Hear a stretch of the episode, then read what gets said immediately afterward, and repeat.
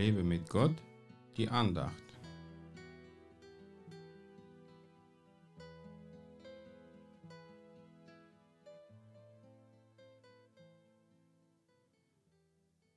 Jesus aber sprach, es hat mich jemand angerührt, denn ich habe gespürt, dass Kraft von mir ausgegangen ist. Lukas 8, Vers 46. Das war der Moment, als eine blutflüssige Frau Jesus im Glauben berührte und sofort geheilt wurde. Jesus wollte wissen, wer ihn angerührt hat, aber nicht um die Person zur Rechenschaft zu ziehen, sondern um sie zu ermutigen. Er sagte ihr, Tochter, dein Glaube hat dich geheilt, geh hin in Frieden. Wenn wir erste Erfahrungen im Glauben machen, will Jesus uns Mut machen, weiter zu glauben.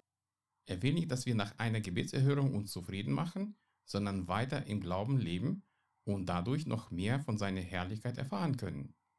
Diese Frau hat über so eine großartige Erfahrung mit dem Herrn ganz sicher nicht geschwiegen, denn sie wurde tatsächlich geheilt, weil sie an Jesus Christus und seine heilende Kraft glaubte. Wenn du noch keine Wunder erlebt hast, dann kann es daran liegen, dass du Jesus im Glauben mit deinem Gebet nicht anrührst. Ja, wir können heute nur die Hand des Gebets ausstrecken um die Heilung oder andere Wunder von Jesus Christus zu empfangen. Und Jesus sagt uns dann, dein Glaube hat dich geheilt. Geh hin in Frieden. Doch dieser letzte Satz ist nicht abweisend gemeint, wie wir es oft nutzen, wenn wir sagen, ach, geh in Frieden.